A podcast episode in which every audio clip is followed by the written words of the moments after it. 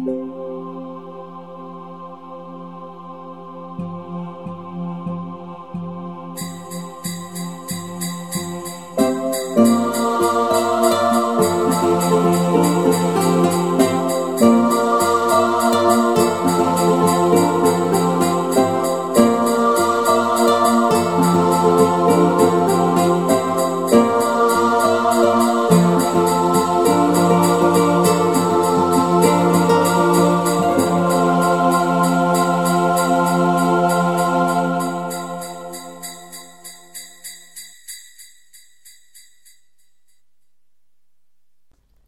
Signal auf grün. Sag mal, Niki, wie sieht's denn aus? Gibt's was Neues? fragte Grünäuglein aufgeregt. Der Nikolaus wollte die Faust auf den Arbeitstisch knallen lassen, traf aber den Korb mit Walnüssen, die er gerade in Tüten verpacken wollte. Wie oft muss ich eigentlich noch sagen, dass du dir dieses unsinnige Niki sparen sollst? brüllte er und hockte sich auf den Boden, um die Nüsse einzusammeln. Aber lieber Nikolaus, ich habe dich doch gar nicht gemeint. Ich rede mit deinem Azubi Dominik, der seit einer Stunde durchs Fernglas den Fuchsbau beobachtet, entschuldigte sich Grünäuglein. Ich weiß doch, dass dir Rauschebärtchen viel besser gefällt und würde niemals.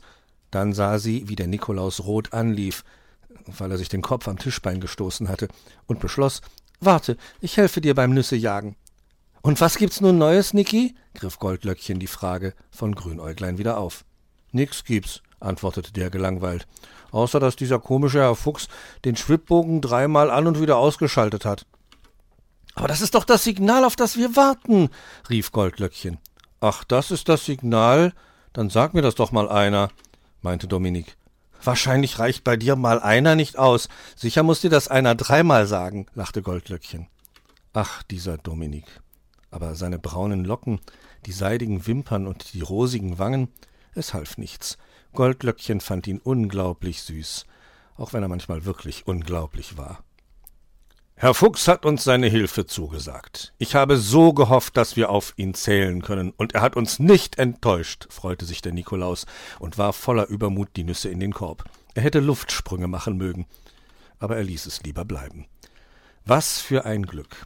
Herr Fuchs wollte den Zauberwald übernehmen, und er musste ihm nur den großen Schlitten mit den Geschenken zu seinem Bau bringen. Musste er das wirklich? Wozu gab es denn Azubis? Dominik, du bringst den Geschenkeschlitten am 4. Dezember zum Fuchsbau in den Märchenwald, wies er seinen Azubi an. Bei meiner Orientierung? war Dominik entsetzt. Er hätte sich nämlich beinahe schon verlaufen, als er den Brief zur Post gebracht hatte.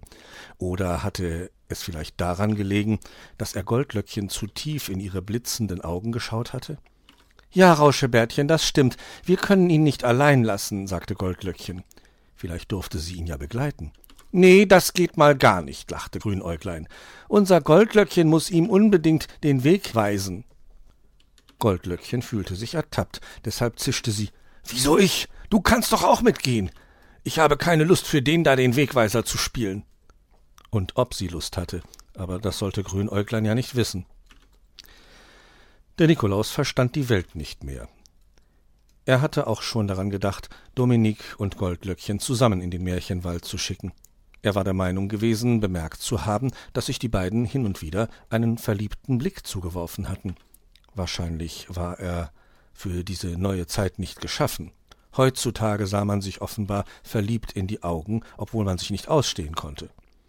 Na gut, dann begleite du ihn eben, Grünäuglein, wenn unser Goldlöckchen nicht will, sagte er.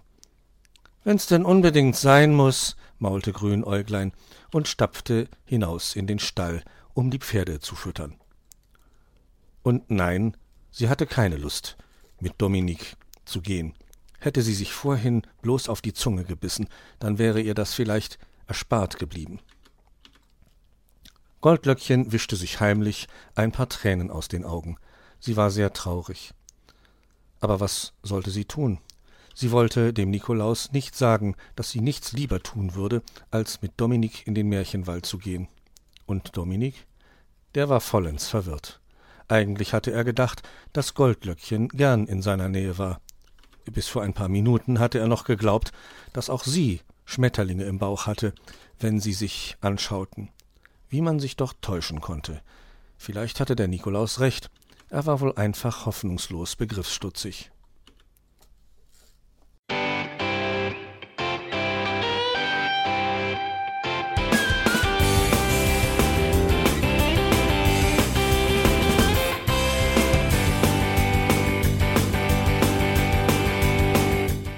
Das war Irgendwasser von Blinzeln.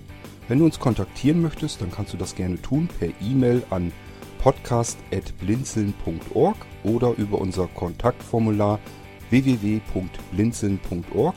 Blinzeln schreibt man in unserem Fall immer mit einem D in der Mitte. Wenn du möchtest, kannst du uns sehr gerne auch einen Audiobeitrag auf unseren Podcast Anrufbeantworter sprechen.